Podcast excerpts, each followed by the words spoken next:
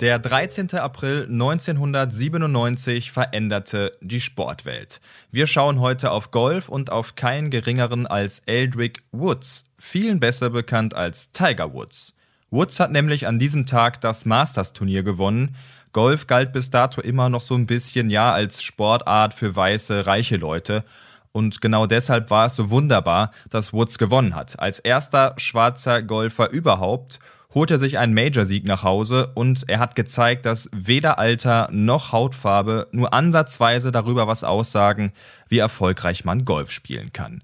Gehen wir mal ein paar Schrittchen zurück. Im Sommer 96 startete Tiger Woods seine Karriere im Profi-Golfsport und machte direkt mal mit Wahnsinns-Werbeverträgen auf sich aufmerksam die bis dato höchsten der Golfgeschichte. Unter anderem gab es saftige 40 Millionen Dollar von Nike. Und nur wenige Zeit nach seinem Debüt im Profigeschäft standen eben die US Masters in Augusta statt.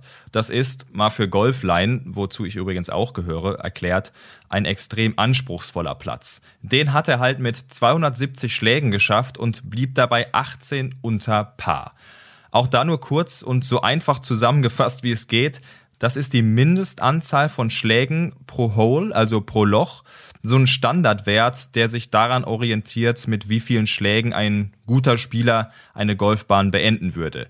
Bei einem Paar drei Loch braucht so ein guter Spieler eben drei Schläge, bei einem Paar vier Loch vier Schläge und so weiter. Wie genau ein Paarwert ermittelt wird, wie ein guter Spieler in Anführungszeichen definiert ist und so weiter und so fort, soll jetzt nicht thematisiert werden. Ich hoffe, ich habe euch das einigermaßen plausibel erklären können und hoffe auch, dass die Golfcracks unter euch mir jetzt nicht direkt an die Gurgel wollen. Fakt ist, Woods blieb bei dem Turnier 18 unter Paar. Das ist eine echte Benchmark. Und bis zum Jahr 2015 war das auch einsamer Rekord. Sein Vorsprung auf den zweiten lag bei bärenstarken 12 Schlägen und Woods überzeugte insbesondere durch seine immense Schlaglänge und seine Schläge waren auch unfassbar präzise. Aber auch sonst war es ein Sieg der Superlative. Mit damals nur 21 Jahren auf dem Buckel, der jüngste Sieger ever bei Masters. Aber viel wichtiger eben, ich habe es schon angesprochen, der erste dunkelhäutige Spieler, der eines der Major-Turniere gewinnen konnte. Er selbst hat damals dann gesagt, das soll ein Ansporn für Minderheiten sein, Golf zu spielen. Klasse Statement und das war, glaube ich, auch eine richtige Message da draußen an die Sportwelt. Und die Karriere von Woods begann dann ja eigentlich erst richtig.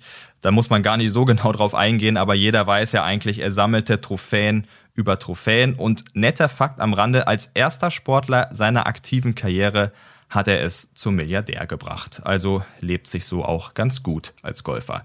Wir hören uns morgen wieder. Ciao.